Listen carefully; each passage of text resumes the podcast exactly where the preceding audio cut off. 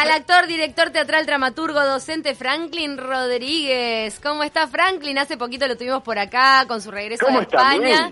Y ahora queríamos hacer contacto para ver cómo te está llevando esta cuarentena, Franklin. Oh, uy, uy, uy, qué difícil para todos. bueno, la llevo eh, más o menos, porque me cuesta mucho esta esta supuesta normalidad, vaya palabra irónica, ¿no? Normalidad. La normalidad no tiene nada. Pero pero la, la voy llevando más o menos. Tengo momentos eh, que caigo y momentos que estoy bien, y de vuelta, ¿me entendés? Y de vuelta, complicado. ¿A nivel artístico se te ha despertado de repente eh, eh, la parte más creativa? Dijiste, bueno, bueno, voy a utilizar este tiempo para generar cosas. Lo pensé al principio, dije que bueno, tener tiempo para, para dedicarse a uno, pero ¿sabes qué me pasó? Como no veía, no, no, no veía eh, a medida que me enteraba de las noticias, un futuro promisorio de este año, por lo menos, bueno, este año el teatro está muerto, este año no va a volver, seguro no vuelve hasta el 2021. Y si volviera, ¿quién va a entrar, no? Al teatro.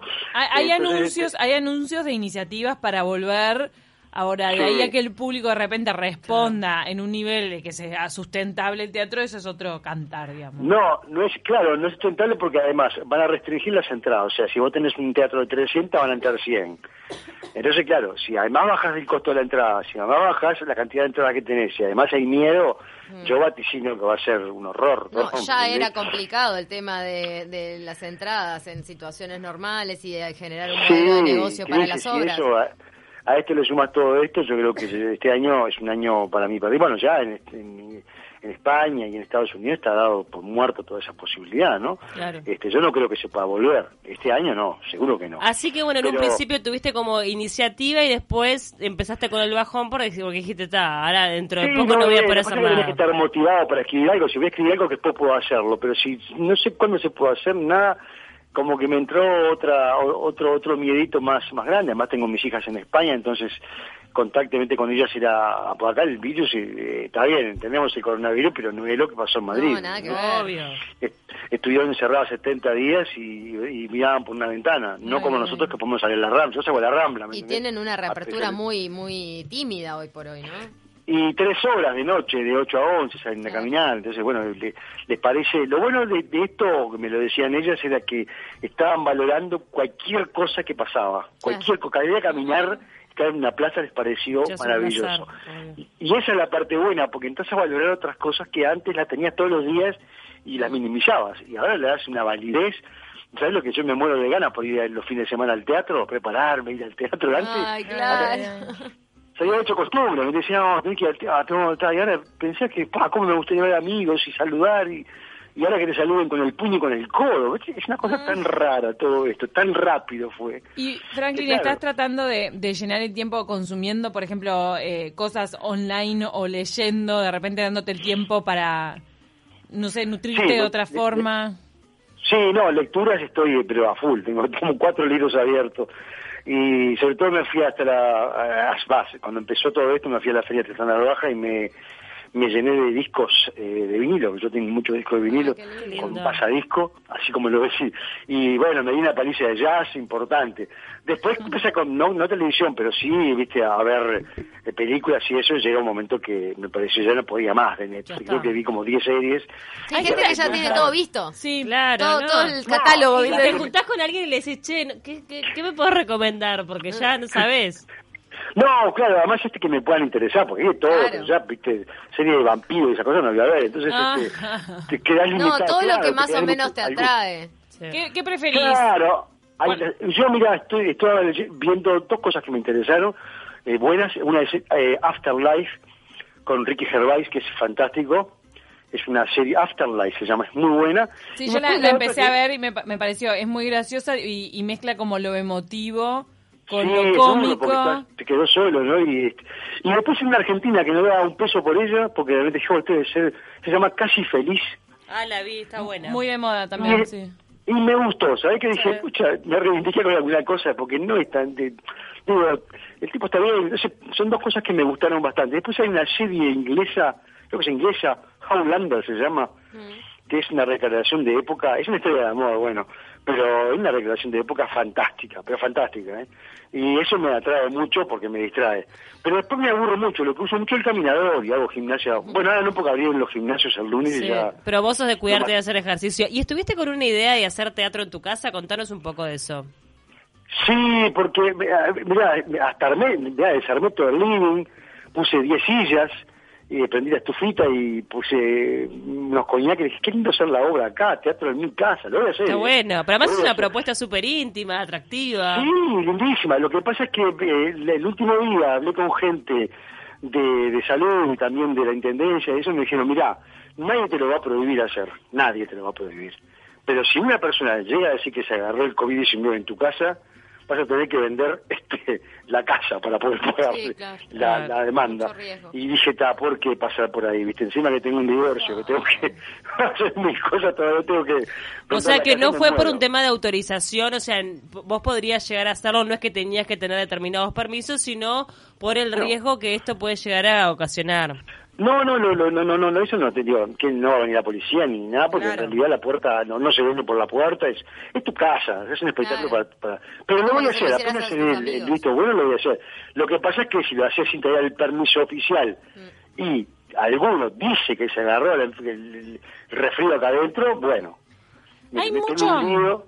¿eh? ¿Cómo sentís, eh, y me parece que todos eh, acá en Uruguay, si nos queremos movilizar o hacer cosas, lo sentimos el miedo al escrache. ¿No? Al escrache, pero que por... por el miedo al escrache de que si vos llegas a ser asintomático y se lo transmitiste a alguien el COVID, vas a ser escrachado. Pero si vos no sabes... No, claro, no sabes, pero después como que te pueden escrachar. Creo que también un poco tiene el antecedente de Carmela marcó un poquito de que puede ser escrachado y eso es una cosa muy del fenómeno de aldea de Uruguay. Sí, pero ahora que, está entrando, ahora que está entrando por la frontera de Brasil y que Brasil es el epicentro de, de toda, de, toda Sudamérica del COVID, es imposible decir quién te, trajo el virus. Eh, sí, pero, pero yo creo que eso ese, estigma que lleva la pobre mujer que la que no conozco, me parece que más allá de su irresponsabilidad, no es la culpable del COVID-19 en Uruguay. Eso ya no, y entrar iba a entrar igual. Lo que pasa es que de repente fue de una manera un tanto agresiva y sí es cierto que hay como 80 personas contagiadas de forma casi directa por eh, directa o indirecta, digo, pero a través de, ella. Tal vez si ella no lo comentaba, esto es todo un capítulo aparte, pero de repente si ella no decía que había ido a un casamiento, ¿te das cuenta que fue ese el dato? Si ella no decía que había ido al casamiento, de repente todo el mundo después, claro, iba a hilar de otra manera. Pero en una, también, total.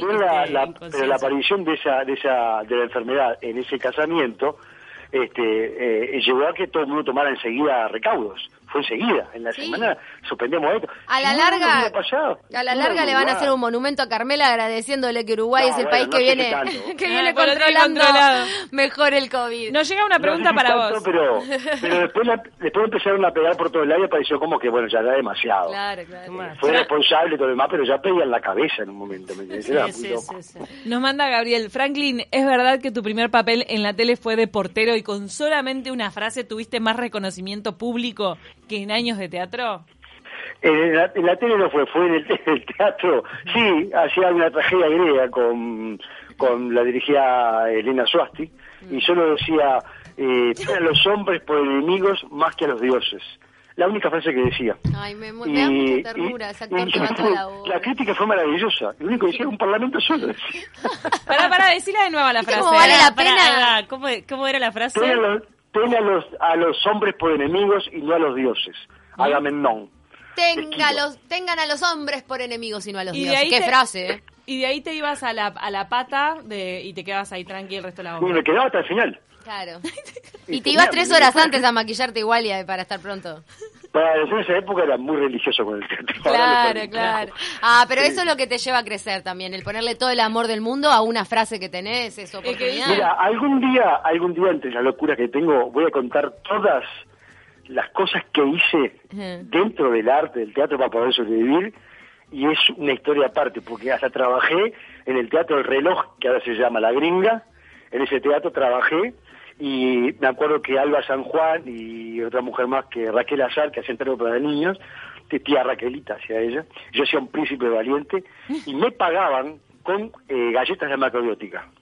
Me muero, el canje. Ay, por favor, ¿sabes qué, Franklin? Hacelo grabado ahora que estás en cuarentena y lo subís a alguna plataforma y, ahí busca que sea redituable. Y no, no sabés lo que es ir a hacer eso y, que te pagaran galletas. Iba a mi casa y decían, papá, me, me, pagaron un y llevaba 14 paquetes de galletas que en esa época eran mal vistas, porque es asquerosa la galleta, es una asquerosidad. Y también la podías revender. ¿Y quién te va a comprar el 81 galletas de arroz? Nadie te la compraba. Eh, bueno, viste, pero está, ese, no estaban de moda en esa época. La vida del artista y la vida del canje. Van de la mano. Yo conozco, conozco, gente que cobraba aguinaldos en quesos. Sí, gente, y yo conozco un canje muy gracioso, pero está, es buenísimo, pero era de, cubiertas de auto. Después las tenías que salir a vender, a ver qué pensaba. Bueno, pero es más vendible. Claro, y es caro el artículo. A mí me vendía bárbaro un canje de esos, digo, pero. ¿Usted no ha llegado todavía al canje? ¿Al canje, canje, canje, todo canje? No. No, a mí una vez, me pagaron, no, una vez me pagaron con electrodomésticos, que en realidad es fácil de colocar el electrodoméstico. A un cajecito sí, siempre sale. Siempre, siempre se complementa con cajes. Franklin, muchísimas gracias por este contacto. Suerte en lo que resta de la cuarentena y bueno, en lo que va a ser el reintegro al teatro, que como sea la situación en la que se dé, se va a disfrutar. De Seguí creando, que bueno, tarde o temprano va a llegar. Esta cuarentena, decide cuarentena. La cuarentena fue esta. Ah, cuarentena. Ah, la cuarentena. Muy buena la cuarentena. Es verdad, es la cuarentena. Para, si tenemos 30 segundos, te puedo preguntar, ¿para vos es teatro lo que se está haciendo a través de las redes sociales? Esos intercambios que están haciendo a través de Zoom, de repente teatro grabado, que en realidad muchos teatreros dicen que eso no es teatro. Por WhatsApp. por eh, WhatsApp. Yo, a mí me propusieron filmarlo y que me pagaban y dije, yo no puedo hacer modelo en mi casa con una camarita y después venderlo y no, no tiene retorno del público. No, no, no es igual, no es igual. Será una forma de hacerlo. Todos me dicen, eso es lo que se viene. Bueno, entonces no haré más teatro ni haré más clases. No, el teatro va a sobrevivir. No, el teatro remoto no es teatro. Titular Franklin Rodríguez. No, no, no, no, tengo eso, pero no me, no me sí ponelo, pero no me genera, después de todo lo que he dicho, eso lo de menos. Estoy es la devolución del público, porque no, tiene la devolución. es otra forma, no, no, no, es el mismo acto artístico. por eso dije, prefiero hacerlo en mi casa, para 10 personas es, ya está. Claro. Inteligente. Totalmente. bueno, gracias Franklin, te mandamos un besote enorme. Abrazo grande, gracias a ustedes. Chao, chao. Abrazo